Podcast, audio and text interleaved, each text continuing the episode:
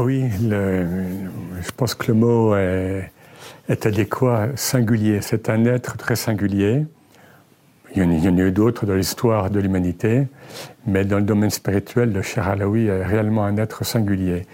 Il naît dans l'Algérie coloniale, donc vers, entre 1873 et 1874, d'après les, les renseignements les plus sûrs, et il va mourir d'emblée en 1934, donc une soixantaine d'années. Il naît donc à, Mostaganem, dans cette Algérie coloniale marquée par la présence française. Il est issu d'une famille de magistrats d'origine turque, ottomane. D'ailleurs, c'est pour ça qu'il sera, il, restera de rite juridique hanafite, ce qui est le, rite euh, de l'Empire ottoman d'ailleurs, qui lui est hérité par ses ancêtres. Alors, une famille de notables religieux, disons, donc de magistrats, mais sa famille va euh, s'appauvrir matériellement euh, assez rapidement et lui-même, il va être obligé de travailler euh, jeune, donc il ne va pas à l'école. Et ça, c'est très important pour son devenir spirituel, si je puis dire. il va être d'abord savetier pour aider sa femme, pour aider à, subvenir aux besoins de sa famille.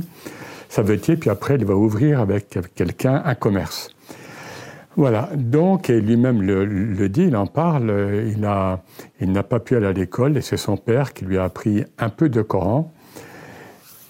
C'est très important d'avoir ça en tête quand on sait à quel point, une fois, qu'il va devenir ce jeune Ahmed Ben Aliwa, lorsqu'il va devenir le cher El va, euh, va recevoir en lui euh, les passages coraniques qui émaillent toute son œuvre et son enseignement euh, avec une facilité, hein, avec, une, avec une inspiration, euh, euh, étant donné qu'il n'a pas du tout, encore une fois, reçu d'enseignement formel. Et précisément, c'est peut-être parce qu'il a eu la chance paradoxale de ne pas avoir d'enseignement formaliste, peut-être trop formaté dans telle ou telle université islamique, que sa liberté, euh, son, génie spirituel euh, va se découvrir. Et donc, très tôt, euh, il est, si je puis dire, repéré par... Alors, il, a d'abord une démarche spirituelle, il va d'abord être disciple de, la tariqa Aïsawiya, qui est bien connue au, au Maghreb. Je passe les détails, bien sûr. Et puis, un cheikh de, la tariqa Shaziliya d'Arkawiya, donc une des grandes voix mères du XIIIe siècle, Abu Hassan Shazili étant mort en 1258, eh bien, ce cheikh, qui s'appelle donc Mohamed el-Bouzidi, va, il le repère, il voit bien à, qui, à quelle âme, à quel degré d'âme, à quel mahadine, comme disait le prophète, à quel minerai précieux d'âme il a, il, a, il, a, il, a devant lui et il l'aborde. Et vers 1894, donc il a une vingtaine d'années. Et euh, donc il lui fait découvrir l'intériorité de la voie spirituelle, c'est-à-dire on voit le, jeune Ahmed Manelewa qui avait gardé des, des Aïsawa la pratique de charmer les serpents, par exemple, eh bien, le cher Bouzidi, ça c'est un passage connu, eh bien, le cher Bouzidi, de lui dire, écoute, euh, il y a un autre serpent bien plus venimeux que, que, celui-ci, c'est ton ego, etc. Donc, le jeune Ahmed Ben Aloua comprend, devient disciple euh, donc, du cher El Bouzidi, euh, c'est comme intéressant parce qu'il veut, il veut se former, parce que comme il n'a pas été jeune, il veut se former en sciences islamiques, et bien qu'étant rattaché au Cheikh Bouzidi, il, il, veut, il, continue à suivre des cours de tawhid, mais c'est le tawhid théologique, c'est-à-dire c'est le discours sur Dieu, le, le, kalam le discours sur Dieu, et le Cheikh Bouzidi lui fait comprendre que le tawhid se vit et lui dit ce que tu suis, ce que tu suis là, ce ne sont pas des cours de tawhid, d'un discours sur l'unicité de Dieu, mais ce sont des cours de tawhid, d'embourbement. Voilà. Bon, ça c'est l'enseignement soufi. Donc il est disciple du Cheikh al-Bouzidi pendant une quinzaine d'années, euh, euh, durant lesquelles il va déjà avoir un rôle important puisqu'il va euh, enseigner aux autres fokara, aux autres disciples, et notamment à travers des livres qu'il reçoit, si je puis dire. Il, va écrire des ouvrages euh, donc métaphysiques, euh, soufis, alors qu'il est encore disciple. Et son cher, donc le cher Bouzidi, lui dit Vas-y, accouche, parce qu'il y, a cette, y a cette inspiration qui est là, et notamment il y a le texte de El-Minah al-Qudusiya, les très saintes inspirations, précisément, euh, très fortes inspirations, et qui est un texte très, très dense au niveau euh, ésotérique, et que, encore Ahmed Ben Aliwa va enseigner aux autres Fokara. Puis en 1909, le Cheikh Bouzidi décède. Euh, alors, période paradoxale, mais ça peut se comprendre. Ahmed Ben Aliwa veut partir à Istanbul, aussi sur la terre de ses ancêtres, et puis il veut quitter cette Algérie coloniale. Et euh, donc il projette ça, et en même temps, son cher est, déjà est malade, puis il décède. Et au même moment, entre 1909 et 1910, les, les Fokara euh, euh, se réunissent pour dire comment va-t-on choisir le khalifa, donc le successeur du cher, et c'est il décide de, voilà, nous allons voir ce qui nous arrive comme inspiration, comme vision. Et toutes les visions qui sont relatées par écrit convergent et convergent vers Ahmed Ben Aliwa, qui en même temps a déjà vendu ses meubles et, qui, euh, qui, part euh, euh d'Istanbul. Arrivé à Istanbul, il voit que c'est la fin de l'Empire ottoman. Nous sommes en 1909-1910, euh, bon, la période des jeunes Turcs, etc. Il revient, il a compris, et pour moi, il accepte, parce qu'il avait une préscience, évidemment, de cette charge qui est lourde, qui allait être celle de maître spirituel, de cher et tarbiya, de maître éducation, et, mais il l'accepte. Et donc, en 1910, euh, il, devient donc le, cher Ahmed El Alaoui.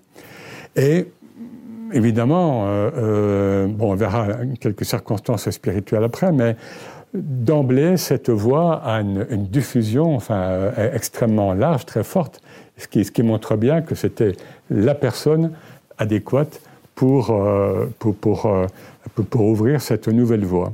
Cette voie, donc, elle est issue de la Chazelia cher, mais le, vers 1914, le, le cher euh, est amené à, euh, euh, disons, officialiser, disons, plus ou moins d'ailleurs, euh, le fait qu'il il ouvre une nouvelle tariqa. Et c'est la tariqa alawiya, à vrai dire, tariqa Chazelia d'Arkawiya alawiya.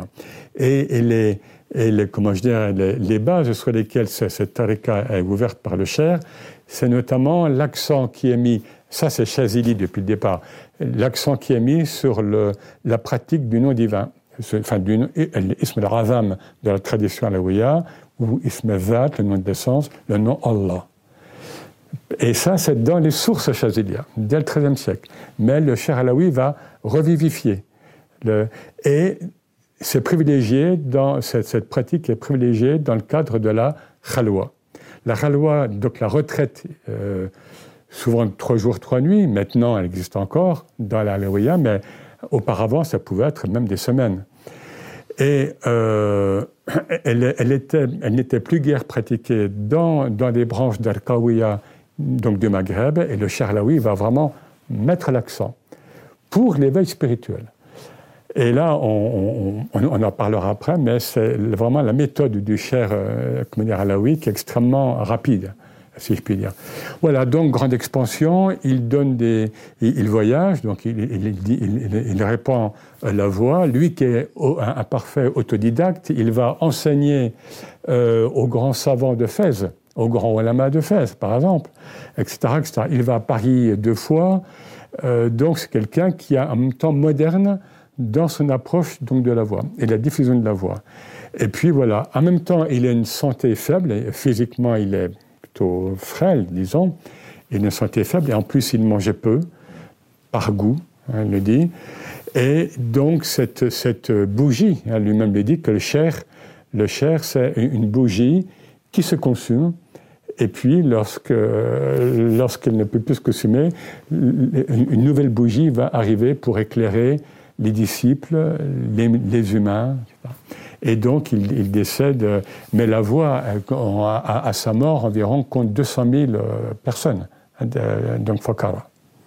Voilà un, un parcours donc de cet être qui, qui, qui naît dans un quartier, euh, encore une fois, issu d'une famille notable, euh, euh, mais défavorisé au niveau, disons, matériel, voilà, et, au niveau éducation, et qui va avoir une, une expansion spirituelle, un génie spirituel, qui va se concrétiser par un rayonnement initiatique sans, avec peu de pareil. Peu de, on a peu d'équivalents à l'époque moderne, ou alors il faut aller chez les, chez euh, les, maîtres anciens, les maîtres fondateurs des voies au XIIIe siècle, hein, pour avoir un tel flux qui, se dessine euh, aussi vite. Quoi. Très bien, c'est ce qui fait cette singularité, effectivement. Et euh, on, voit bien que déjà jeune, il, il, avait cette destinée qui est spirituelle qui, commençait à s'affirmer à travers ce que vous avez dit, notamment euh, les livres qu'il a pu écrire euh, très très jeune, sous, inspiration spirituelle et divine. Mais oui, ce qui est, remarquable, c'est qu'il dit, on peut le croire même, il dit, c'est le, le, cher Bouzidi, enfin donc mon cher, qui a révélé ce qui était en moi, mais je n'avais pas du tout conscience, et je ne pensais même pas du tout avoir cette stature spirituelle, disons. Hein. et alors ça, euh, bon, il le dit par adab, euh, envers son cher et par respect également, mais euh, c'est ce qu'on retrouve dans toute, dans toute la tradition soufie. Le, le, maître spirituel va, va, va, donner la greffe à son disciple et surtout à son, à son futur successeur au moment adéquat. Ni trop tôt, ni parce que voilà. Et, et, une fois que la greffe prend, eh bien, il y a ce déploiement Hein, et qui surprend la personne elle-même. Hein, puisque qui suis-je finalement hein, Qu'est-ce qui m'anime?